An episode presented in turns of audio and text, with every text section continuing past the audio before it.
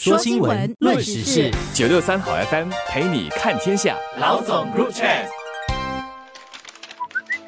你好，我是罗文燕，华文媒体集团营运总编辑。你好，我是吴欣迪，联合早报总编辑。新加坡游泳国家队大将约瑟琳和林香琪在八月底承认在海外吸食大麻，引起轩然大波。这起风波才刚要平静下来，最近又因为新加坡全国奥理会举行颁奖典礼而引起另一轮的争议。奥理会日前九月十四日款待参加河内冬运会和伯明翰共运会的新加坡代表团队，同时颁发奖金给赢得奖牌的选手。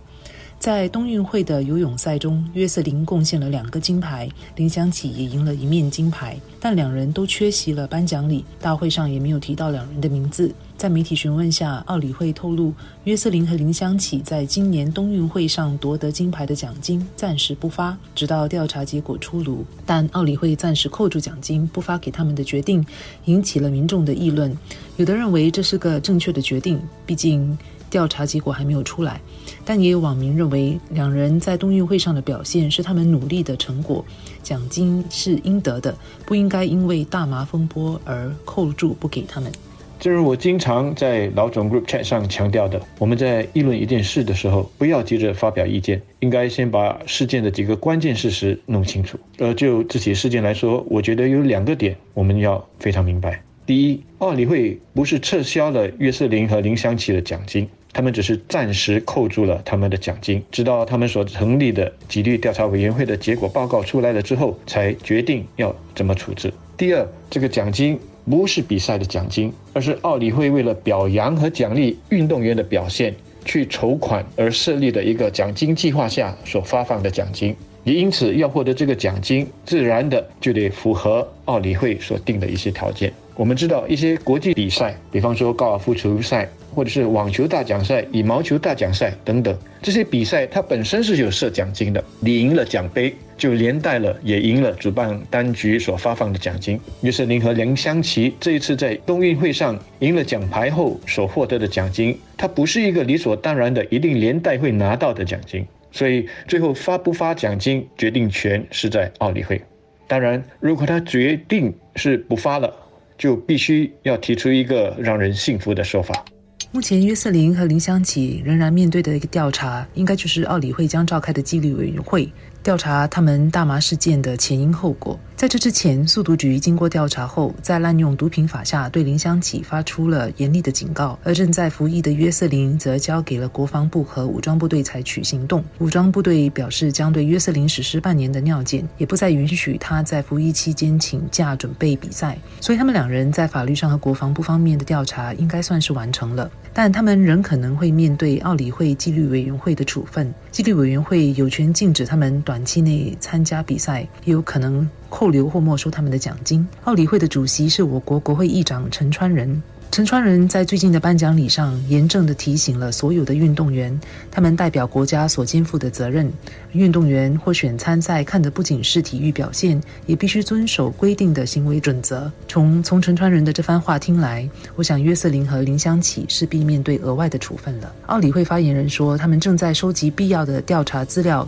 以确保他们两人得到公平的调查。收集资料固然是需要时间，但我希望奥理会的调查不会拖太久，能尽快完成和。发布调查结果，让这起事件有个了结。我觉得奥理会的纪律调查委员会要确定的一件事情，就是约瑟琳和林香琪两人是否在河内参与冬运会期间吸过大麻，就包括了赛前和赛后他们在河内代表新加坡的那段期间。是他们在河内的时候并没有被当场被抓了，或者是被发现了，但这并不表示他们没有做过，因此这就有待调查委员会去确定了。那么另外我们也要知道，奥理会呢在挑选新加坡的代表团成员的时候，他都会告诉他们有一套纪律或者是行为守则要他们遵守的，这就包括了在参赛期间不能够赌博、不能吸烟、不能擅自的离开选手村。晚上十一点到隔天清晨六点必须在房间里休息的这种宵禁规定等等。那你说，诶，吸大麻没有包括在里面了？但吸大麻在新加坡是非法的事啊，非法的事就不必条条都白纸黑字的清楚列明吧？不然你就也要把什么杀人啊、偷窃啊什么都列出来了。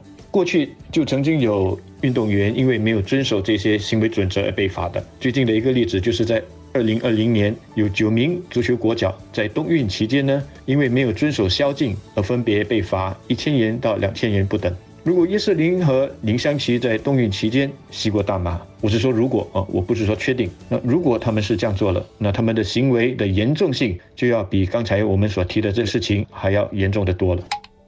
阿吕会在完成调查后会得出什么结论和如何处分两人，会是令人关注的事件。内政部长兼律政部长沙木根数次强调，在处理他们涉及吸食大麻事件上，当局并没有给予他们任何特别的待遇，而是秉持着法律面前人人平等的原则。他也解释了当局为何这次只警告林香起，并且没有对约瑟琳采取行动的原因。但两人并不是一般人，特别是约瑟琳是获得奥运金牌、为国家争光的风头人物，国家也在他们身上投入不少资源。他们这次的错误辜负了国人对他们寄予的厚望，所以他们理应面对奥理会的调查和可能的处分。但我相信奥理会在调查后如何处分他们，如何让他们在为错误付出适当的代价，以及考虑到国人对他们的支持而给予他们机会之间做出平衡，是个不容易的决定。奥理会处罚的太轻会遭受批评，罚得太重也会被骂，不如法律条文那么直截了当。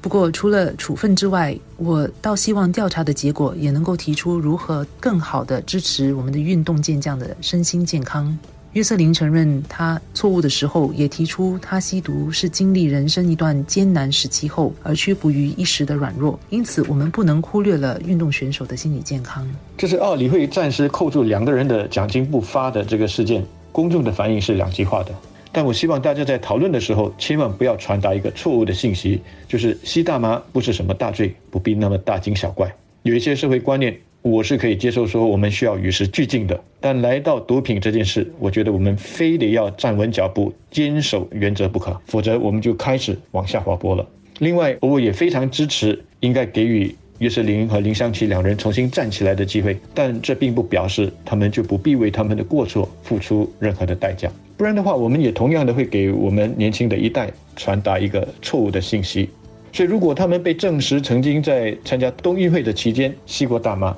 那他们所谓的表现就得大打折扣了，因为一个运动员的表现不是单靠所赢得的奖牌来衡量的。那在这个情况之下，为表扬和奖励他们表现而颁发的奖金，是否应该继续的颁发给他们，就真的值得商榷了。当然，如果事实证明他们在冬奥会期间并没有吸毒，那又是另当别论了。这也是为什么我自己个人呢是赞成说奥理会暂时扣住奖金不发的原因。